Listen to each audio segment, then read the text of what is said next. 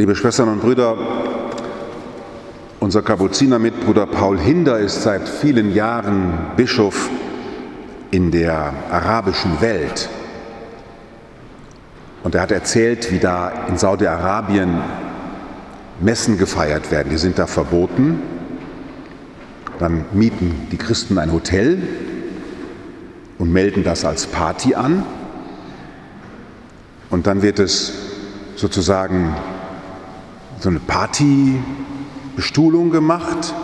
Draußen stehen einige Katholiken und gucken, ob Polizei kommt. Und dann fängt man mit der Messe an. Und wenn so ein Signal kommt, dass Polizei kommt, dann wird alles schnell abgeräumt, Altar, und dann wird wieder Partymusik gemacht. In China gibt es auch katholische Christen, viele. Die dürfen sich zwar versammeln und die haben auch Kirchen gebaut, aber auf keiner Kirche darf ein Kreuz sein.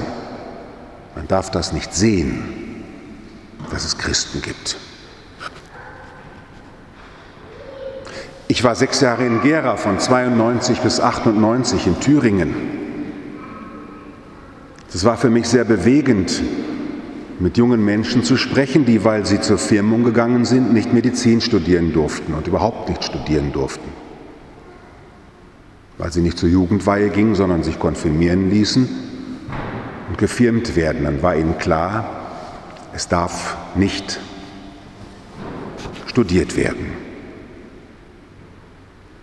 180 Millionen Christen werden weltweit verfolgt. Merkwürdig wegen so einem Baby.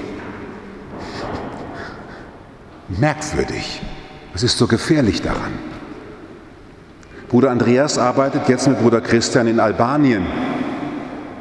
Und da 40 Jahre lang als der atheistische Staat.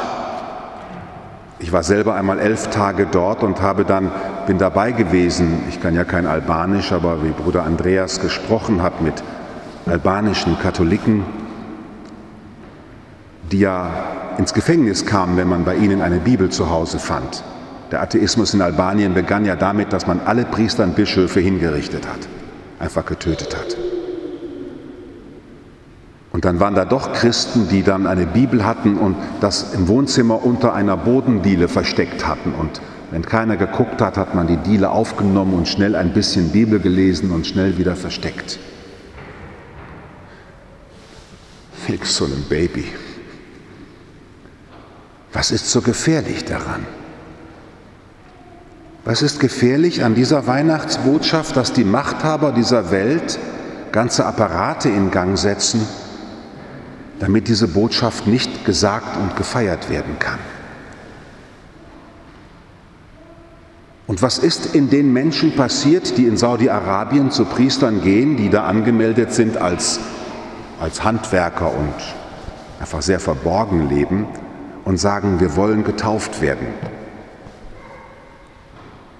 Was ist mit denen passiert, die nichts lieber wollen, als jetzt katholisch werden weltweit, wo wir in unserem Land denken, naja, also katholisch muss das auch noch sein. Was ist mit diesen Menschen los? Vor einigen Tagen war ein junger Mann bei mir, Börsenmakler, verheiratet, ein Kind, auf dem Konto stimmt alles und zum Leidwesen seiner Kollegen fährt er trotzdem keinen Lamborghini und hängt seinen Reichtum nicht raus. Und er kommt zu mir und sagt, Bruder Paulus, ich muss mit Ihnen sprechen. Ich habe jetzt 20 Jahre lang, ich bin jetzt 33 und so ab meinem 13. Lebensjahr habe ich alle Argumente gehabt, warum das mit der Kirche Blödsinn ist. Also angefangen jetzt als letztes Missbrauch, dann hatten wir dann Thebats van Els und als ich jung war, war es dann eben der strenge Pfarrer und die Pille und also tausende von Sachen. Und merkwürdig, seit einem halben Jahr, ich habe nämlich jetzt die letzten zwei, drei Jahre so spirituelle Coaching-Kurse im Internet gebucht, so für 500 Euro kann man da Webinare besuchen, wo einem Life-Coaches beibringen, wie man glücklicher wird also wo man dann auch zu Veranstaltungen geben kann. Gedankentanken ist zum Beispiel so ein ganz toller Live-Blog, der viel gebucht wird. Das alles habe ich mitgemacht und jetzt seit einem halben Jahr merkwürdigerweise komme ich drauf, dass das, was ich jetzt 20 Jahre lang irgendwie gedacht habe, das ist ja wirklich das allerletzte und vorletzte und nur für so irgendwelche frommen Betanten, dass mich das unmittelbar betrifft und angeht.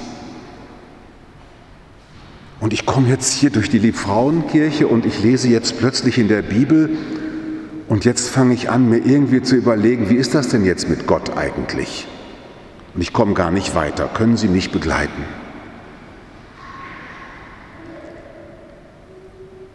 Was ist in den Menschen los, die das Knie beugen vor diesem Kind? Alfred Delp, von den Nazis verfolgt, Priester, Christen waren ja auch da Verfolgte. Alfred Delp schreibt in einem Gefäng seiner Gefängniszelle vor seiner Hinrichtung,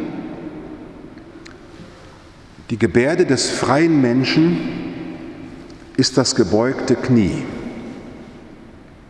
Wir singen jetzt in Weihnachtsliedern, lasset uns anbeten. Ich stehe an deiner Krippe hier, ich will dich anbeten. Kommt, lasset uns anbeten.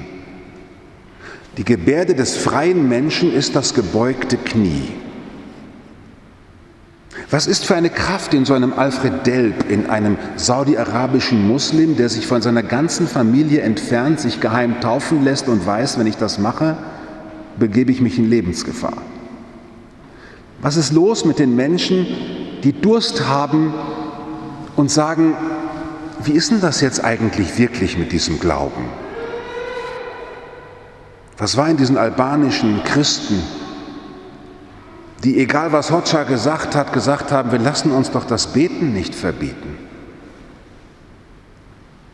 Was haben die für eine Erkenntnis gehabt? Vielleicht haben die eine Erkenntnis gehabt, die ich mit der Gnade Gottes hatte, als ich 16 war. Ich komme aus dem katholischen Elternhaus. Mir ist der Glaube auch so eingeimpft worden. Du musst und du sollst. Da habe ich durchaus auch mitgekriegt, dass die Kirche so auf der Seite der Mächtigen und der Macht steht und eigentlich mir ständig was vorschreiben will, was ich zu tun habe und was ich zu lassen habe. Und da hatte ich auch keine Lust drauf. Und dann ist mir mit 16 etwas aufgefallen, was ich jetzt im Johannesprolog einfach deswegen immer wieder gerne verkünde, dass Christen behaupten, dass egal ob eine Hotscha heißt oder ob eine ein saudi-arabischer, ich weiß nicht was ist, oder ein chinesischer Parteisekretär, oder ob jemand Buddha heißt oder Mao Zedong oder was auch immer, sie alle sind geworden durch das Wort. Denn woher kommt ein, woher kommen Menschen? Woher kommt überhaupt die Welt? Oder wie die griechischen Philosophen gefragt haben, warum ist überhaupt etwas und warum ist nicht vielmehr nichts? Warum ist überhaupt etwas und nicht vielmehr nichts? Und mir ging mit 16 auf, nach meiner superkatholischen Ministranten- und sonstigen Laufbahn, wo ich schon bald die Fliege machen wollte, nach dem Motto, ich will mal richtig frei sein, da ist mir aufgefallen, dass in der Mitte der Kirche, was immer die Kirche auch ist, dieses Wort heilig gehalten wird. Das Wort, das im Anfang bei Gott war und ohne dieses Wort ist nichts, was geworden ist. Und in diesem Wort war das Leben und das Licht der Menschen. Und dieses Wort ist Fleisch geworden und hat unter uns gewohnt und wir haben seine Herrlichkeit gesehen. Dann habe ich mir Jesus angeguckt und habe dann, und dann, dann ging mir ein ganzer Weihnachtsbaum auf, darf man ja heute mal sagen, ein ganzer Christbaum auf, dass alles, was in dieser Welt gesonnen wird, gedacht wird, gemacht wird, dass man atmen kann, dass es die Sonne gibt, dass es Luft gibt, dass es Metall gibt, ist durch dieses Wort geworden. Edith Stein Jüdin, die dann Karmelitin wird, schreibt ein ganzes Buch über die Kreuzeswissenschaft. Wer richtig wissenschaftlich sein will, der sollte sich mit Christus beschäftigen, denn er ist der Grund der ganzen Schöpfung. Denn wer Christus kennenlernt, kennt den, lernt den kennen, durch den alles geworden ist. Er ist das Original und darum, liebe Schwestern und Brüder, komme ich gerne zur Krippe und bete Christus an, weil ich will keine Kopie sein. Keine Kopie von einem kommunistischen Manifest, von einer atheistischen Verlautbarung. Ich will nicht mal eine Kopie der Bibel sein, auch nicht eine Kopie der Heiligen, auch keine Kopie des Katechismus. Ich will auch eine, keine Kopie sein von kapitalistischen und sonstigen Ideen, die mir erzählen wollen, wie man in dieser Welt glücklich wird und warum man zu leben hat, um mehr Geld zu haben, Frau und zwei Kinder zu haben oder was weiß ich, was alles für Ziele mir angeboten werden, als Blaupausen, nach denen ich mein Leben ausrichten soll, will ich gar nicht. Ich will nicht durch irgendein Zeugs bestimmt werden.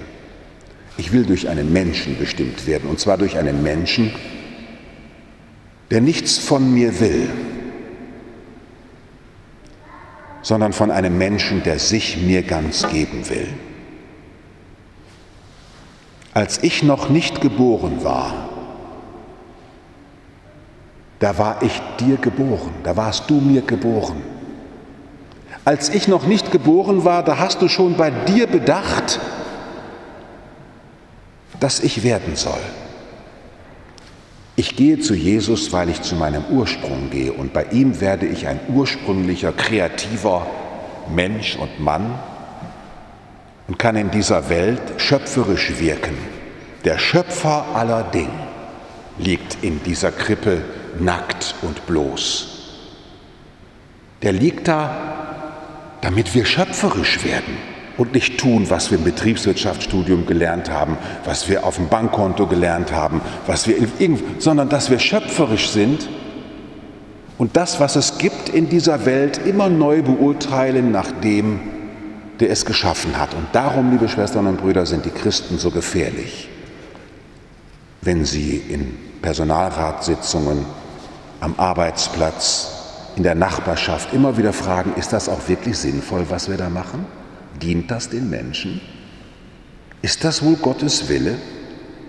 Das wollte ein Hotscher nicht hören und hat die Priester und Bischöfe besser abgemurkst. Und die Christen verfolgt, das wollen die chinesische Parteiführung nicht hören. Ich sage nicht, dass Christen besser sind. Das weiß ich, ich bin auch nicht besser. Aber immerhin habe ich einen Referenzpunkt, zu dem ich gehen kann, der mir immer wieder neu ins Herz hinein sagt, höre auf die Stimme deines Schöpfers und lass dich von ihm ermutigen, in Kontakt zu sein mit der Schöpfung, mit den Mitmenschen, mit dem, was ist. Und fange an zu gestalten. Bleibe nicht zu Hause. Mach's Maul auf. Mische mit und gestalte diese Welt. Vor ihm das Knie beugen, das macht wirklich groß. Amen.